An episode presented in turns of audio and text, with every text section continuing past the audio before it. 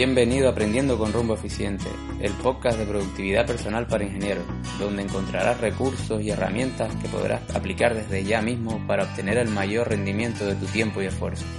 Si eres ingeniero y estás hasta arriba de responsabilidades, trabajas bajo presión o estrés, este contenido te interesa. Llegó el momento de descubrir tu rumbo eficiente y lo haremos aprendiendo en base a tres máximos. Descubrir un propósito para cada proyecto en el que te embarques, desarrollar y aplicar hábitos saludables que faciliten tu día a día y aplicar las estrategias adecuadas para sistematizar tu trabajo lo máximo posible. Para empezar a conocer las claves de la productividad para ingenieros, puedes descargarte la guía gratuita en rumboeficiente.com barra regalo. Vamos al lío. Buenas, por aquí Jan Bispo, ingeniero y fundador de Rumbo Eficiente. Continuamos con nuevos episodios de Aprendiendo con rumbo eficiente. En el artículo de hoy te voy a traer pequeñas entrevistas que le hice a los referentes de productividad personal en habla hispana de hoy día. Los he dividido en dos entregas para que los puedas disfrutar con calma cada uno de ellos. Vamos al lío. Siguiendo la línea del primer artículo de acercarte cada día un poco más a los referentes de productividad personal para convencerte definitivamente de todos los beneficios que te vas a encontrar al aplicarla a tu vida, les he asaltado con tres preguntas estratégicas con las que definir en corto el proceso desde que descubrieron este mundo hasta que decidieron compartir sus conocimientos para ayudar a otras personas. Quizás pensaste que todos estos cracks a diario siempre tuvieron controlado al detalle todo lo que ocurría en su vida y manejaban la planificación de sus proyectos y tareas como expertos. Nada más lejos de la realidad. Y estamos de suerte, hemos caído en el mundo en el que todos quieren compartir sus experiencias y ayudarte a llegar a tu máxima efectividad. Me han llegado tantas respuestas que he tenido que dividir el artículo en dos para que no se te haga una enciclopedia. En este volumen 1 encontrarás nueve historias de personas como tú que un día sintieron la necesidad de mejorar su efectividad a base de probar y adaptar métodos de productividad personal a la situación particular que enfrentaban. Vamos al lío. Las preguntas que le planteé a estos referentes serían ¿Cómo llegaste al mundo de la productividad personal? ¿En qué medida cambió tu vida al empezar a aplicar la productividad personal? ¿Y qué propósito persigues con tu blog? En primer lugar tenemos a José Miguel Bolívar, de Óptima Infinito. La llegada de José Miguel a la productividad personal fue por azar y por necesidad a la vez. Él llevaba una temporada totalmente superado por la carga de trabajo y buscando activamente una solución. Fue en ese contexto en el que un día tropezó casualmente con un fragmento de Getting Things Done de David Allen y a partir de ahí todo cambió. ¿En qué medida cambió su vida? Pues su vida dio un giro radical. Puede decir sin miedo a exagerar que la efectividad personal marcó un antes y un después en su vida en todos los sentidos. Mayor foco, capacidad para estar a lo que está y centrarse en las cosas más relevantes, más confianza, adiós al estrés, mayor equilibrio entre las diversas áreas de su vida. No fue fácil cambiar y adquirir todos los hábitos necesarios para ello, pero sin duda vale la pena. Según José Miguel, su blog ha tenido varios propósitos a lo largo del tiempo y lo sigue teniendo, aunque algunos han ido cambiando con el tiempo. En sus orígenes era para hacer networking con colegas de recursos humanos y compartir sus conocimientos y experiencias sobre GTD. Con el tiempo, además de lo anterior, fue también una herramienta para dar visibilidad a su actividad personal. Más recientemente es una herramienta que le ayuda a estructurar y concretar ideas y aclararse del mismo. Por otra parte, sigue siendo un convencido del conocimiento abierto, así que el blog le permite compartir lo que aprende y mantener una comunidad. A continuación tenemos a Alberto Barbero, de personas y equipos productivos. Alberto llegó a la productividad personal hace casi 20 años, entrando en una consultoría de formación de directivos, donde se curtió en la formación de distintas competencias. Quizás por eso su planteamiento es más abierto y entiende que la productividad no es solo cuestión de tareas, sino también o especialmente de personas y de equipos. En referencia al modo en que cambió su vida la productividad personal, Alberto dice que siempre ha sido muy organizado. Muchas veces piensa que, en su caso, es en buena parte genético. No obstante, GTD le ha ayudado a ser más eficiente, a moderar su tendencia a ser obsesivo en el control de sus tareas pendientes y a hiperplanificar. En cuanto al propósito, al igual que José Miguel Bolívar, comenta que a lo largo de los años ha perseguido distintos propósitos. Ahora mismo su propósito más importante es compartir contenidos interesantes, sobre todo con las personas que le conocen y han pasado por sus talleres, a las que puede servir para mantenerse en contacto con estos temas. La siguiente historia sería la de Iago Fraga de Técnicas de Organización, su llegada a la productividad personal fue en pleno Erasmus en Alemania, en cuarto año de carrera y con mucho autodidactismo, como él indica. Viniendo de una universidad intensísima en Francia, su periodo de Erasmus fue el primer momento en edad adulta en el que tuvo tiempo para pensar sinceramente hacia dónde quería ir con la vida. Sabía que estaba en un periodo atípico, un año relajado de intercambio, y que le tocaría pronto volver al estrés y probablemente a un trabajo y una vida precocinada, como él indica. Así que ahí inició sus primeras preguntas de qué quería hacer en la vida como objetivo, qué podía hacer para lograrlo y cómo aprovechaba esa pausa que le había dado la rutina para respirar, para convertir ese margen en algo perenne. Y así inició tanto el blog como sus aprendizajes en productividad que le fueron trayendo hasta donde está hoy. En cuanto a su cambio, a partir de conocer la productividad personal, al principio dice que fueron cosas pequeñas, su tiempo libre empezó a cobrar mucho más sentido, construyó herramientas para ahorrar tiempo en pequeñas tareas y le encantaba eso de que le funcionase, reinvertir y ganar aún más. Pero aún a día de hoy es una ridiculez lo que cambió en el primer año, con toda la revolución que eso supuso comparado con lo que iba a venir detrás.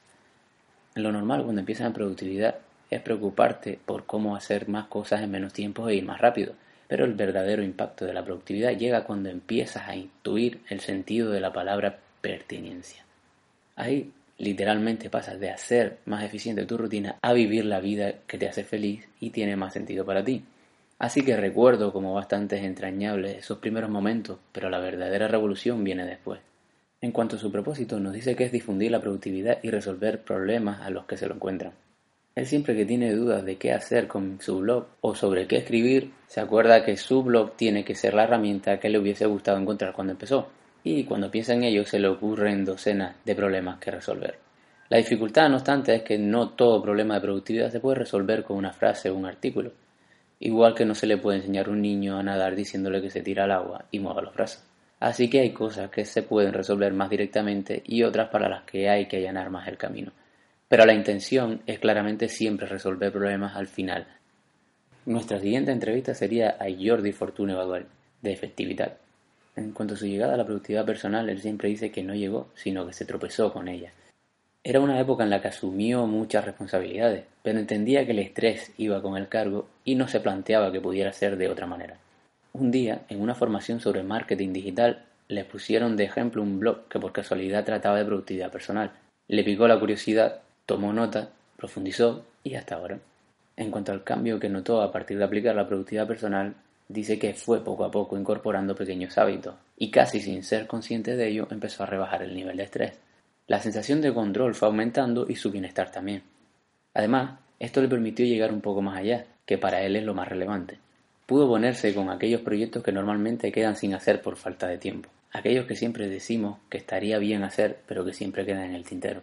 Por último, su propósito con el blog dice que es el de ayudar a quien quiera empezar este camino o quien quiera profundizar en él.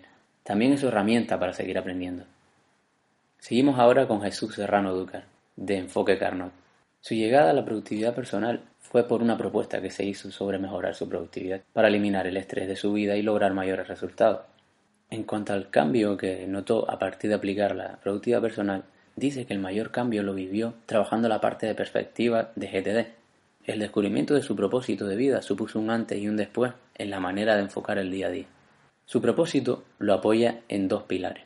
El primero, escribir le ayuda a pensar, a ordenar ideas y a vivir con mayor claridad los avances que va logrando en materia de productividad personal. El segundo, aportar su granito de arena a un mundo colaborativo en red para que personas en situación equivalente a la suya puedan tener una referencia y seguir avanzando. Continuamos con Josep María Martínez, de Josep María Martínez. Nos comenta que su llegada a la productividad personal, como casi todas las personas que se introducen en este mundo, fue por necesidad. Pasó de realizar tareas manuales en un almacén a gestionar las compras de una empresa con un presupuesto de 3 millones de euros para invertir en compras. Necesitaba aprender a organizarme y gestionarme mejor. Empezaba las mañanas como miles de personas, con charlas de cafetería y leyendo blogs, sin ningún criterio ni tipo de organización. No llegaba a todo, se le olvidaban las cosas y tenía permanentemente una sensación de descontrol y de que algo le iba a explotar, cosa que pasaba con bastante frecuencia. En 2010, como otros tantos miles, descubrió el blog de Jeroen Sanger y Berto Bena. Y fue a raíz de leer sus blogs que empezó a interesarse por la productividad personal y más concretamente por GTD. Desde entonces, como comenta, se ha caído del vagón muchas veces. Ha dejado el método, ha vuelto, ha tratado de modificarlo, ha abrazado otros métodos como Kanban hasta que finalmente entendió que GTD no es solo una metodología, es un estilo de vida. Ha cometido muchos errores, pero también ha aprendido y mejorado muchísimo. A día de hoy está contento con su nivel. Tiene que mejorar en algunos aspectos, pero si vuelve la cabeza atrás y hace un análisis desde sus inicios en el mundo de la productividad, está satisfecho con lo que ha conseguido. En cuanto a su cambio, a partir de conocer la productividad personal, como comenta, empezar a aplicar métodos, hábitos y técnicas de productividad a su vida le ha permitido conseguir grandes logros, como por ejemplo ser más eficiente en su trabajo y en su vida. Compaginar su trabajo a tiempo completo con la paternidad de un niño de 7 años y una niña de 2, la creación, gestión y alimentación del blog, la creación de cursos y la autoformación en nuevas competencias. La productividad personal ha cambiado radicalmente su vida. No solo quiere ser productivo para hacer más tareas, no quiere ser productivo para completar más proyectos. Quiere ser productivo y es productivo para trabajar bien, vivir mejor y con el menor estrés posible. La productividad le permite avanzar hacia sus metas y objetivos de forma consciente. Gracias a la productividad personal se ha labrado una buena reputación profesional de eficacia y confianza, motivo por el cual ha desempeñado puestos de responsabilidad o coordinador. Por último, en referencia al propósito que persigue con su blog, según comenta, este nació con un sencillo propósito, el de plasmar por escrito su experiencia y aprendizaje en el mundo de la productividad personal. Escribir sobre lo que ha aprendido le ha servido y sirve actualmente para poner en orden las ideas en su cabeza y afianzar conceptos. En la actualidad el propósito principal del blog sigue siendo el mismo. Nuestros siguientes entrevistados son Manolo Molero, Sergio Pantiga y Luis Sánchez Blasco de Aprendiendo GTD, el podcast. El encargado de realizar las respuestas en este caso es Luis Sánchez. Contándonos un poco sobre su llegada a la productividad, como casi todo el mundo dice, llegaron abrumados por la cantidad de cosas que se les venían encima y en un momento de máximo estrés. A la productividad lamentablemente se llega cuando ya estás en problemas en lugar de intentar aprenderla y aplicarla antes de llegar a esos problemas. Su cambio, a partir de conocer la productividad, personalmente nos dice Luis que no cree que busque hacer más cosas gracias a la productividad personal, Realmente la búsqueda está en hacer mejor las cosas. No hay nada peor que hacer algo que no hace falta de forma efectiva. A día de hoy llega a cumplir la mayoría de sus compromisos, en ocasiones falla evidentemente, y consigue cumplir sus objetivos. El propósito de su podcast y blog, Aprendiendo GTD, es el de comunicar los problemas que se van encontrando y lo que van aprendiendo. Nos comenta que si buscas un gurú de la productividad personal, no es tu podcast. Ellos cuentan sus problemas, cómo los solucionan y cómo mejora su día a día. El principal propósito que tenían era crear una comunidad de personas interesadas en la productividad y a día de hoy, tanto en Slack como en Telegram, lo han conseguido. Nuestro penúltimo entrevistado sería David Carulla, de Morganizer. Su conocimiento de la productividad personal fue en una clase del máster en inteligencia emocional en las organizaciones que cursó en 2012. Le hablaron de los siete hábitos de la gente altamente efectiva de Stephen Covey le pareció tan interesante que compró el libro. Su lectura le fascinó y se enfocó en aplicar todos aquellos conocimientos en su vida personal y laboral. En referencia a su cambio con respecto a la productividad personal, nos comenta que en 2013, después de terminar el máster y mientras ya estaba aplicando las bondades de los siete hábitos, decidió cambiar de profesión y empezar su aventura como emprendedor del desarrollo personal, junto con Miguel Nadal. Como en su vida personal el impacto de la productividad personal estaba siendo muy positivo, también tuvo claro que esta disciplina sería un eje importante de su negocio. De hecho, muy pronto vieron que no solo lo sería en cuanto a su organización interna, sino que incluso impartirían formaciones para enseñar a las personas de las organizaciones a ser más productivas. Al poco tiempo de empezar descubrieron la metodología GTD de la mano de Jerónimo Sánchez y también aprendieron mucho de los grandes maestros de la productividad personal que ya por aquel entonces escribían sobre el tema en castellano como Jeroen, Berto o José Miguel Bolívar. Con los años fueron creando su propio método llamado neuroproductividad. El propósito que persiguen con su blog es el de enseñar al mayor número de personas nuevos hábitos y formas de organizar y distribuir el trabajo, basados en la aplicación práctica de los últimos descubrimientos neurocientíficos acerca del rendimiento óptimo del cerebro. Se trata de unir los conocimientos que nos aportan las neurociencias, la inteligencia emocional, la psicología organizacional y las técnicas de productividad personal, y enseñar a aplicar todo esto para aprovechar mejor nuestros recursos, energía y atención. Con esto, Organizer pretende que las personas mejoren sus resultados en el trabajo y al mismo tiempo aprendan a gozar de una mayor conciliación o equilibrio con su vida personal. Por último, el otro pilar de Morganizer, Miquel Nadal Vela. Nos comenta en cuanto a su llegada a la productividad personal que en su caso fue por desesperación y dejadez. Después de transitar por la vida sin tener muchas cosas claras y dejándose llevar por la lotería de la improductividad, vio que la productividad personal era el mejor remedio para crecer personal y profesionalmente. Todo su sistema de productividad estaba almacenado en su cabeza, y ésta al final decidió explotar por completo. El exceso de compromisos y tareas sin sentido se fueron acumulando hasta que la productividad apareció casi por sorpresa. Internet tuvo mucho que ver en el descubrimiento de la productividad personal. Justo en el instante en que cumplió su primer objetivo, ya había cumplido un 100% más que en el resto de años anteriores. Una vez notas la mejora que te proporciona la productividad personal, quedas adicto a ella de por vida, según comenta.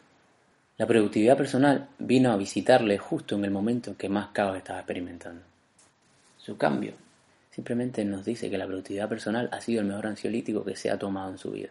Para personas controladoras es un bálsamo de lo más placentero, ya que te permite descargar en una herramienta todo aquello que circula incesablemente por tu mente. Qué alivio, ¿no? Como contrapartida, también es verdad que la productividad personal le ha hecho renunciar a muchas de las acciones espontáneas que antes solía realizar. Ahora tiene muy presente la inversión de tiempo que debe derrochar en cada actividad y eso le orienta a tomar muchísimas decisiones en base a la energía que le dedicará a una tarea evento en concreto. La productividad es el mejor ansiolítico posible para tener tu vida bajo control. Su propósito con el blog, según comenta, pretende observar desde un punto de vista científico el poder de la productividad personal, sobre todo para entrenar y codificar nuestro cerebro para que podamos lograr y aceptar todo lo que nos propongamos. La neuroproductividad, concepto acuñado por David Carulla y Miquel, quiere difundir los últimos avances científicos para entender por qué las personas desisten a la hora de cumplir sus objetivos. Todo el mundo sabe lo que tiene que hacer para lograr sus objetivos, pero en cambio, nuestro cerebro nos boicotea para obligarnos a quedarnos donde estamos. Otro aspecto que le fascina y que trata en el blog tiene que ver con los neurohábitos, es decir, los hábitos que la neurociencia recomienda para vivir una vida mucho más saludable en tu entorno personal y profesional.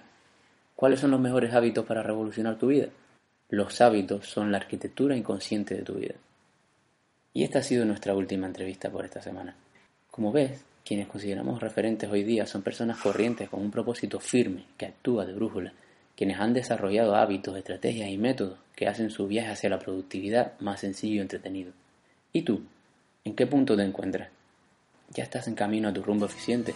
Cuéntanos qué estrategias estás siguiendo para conseguirlo. Y hasta aquí el artículo de hoy.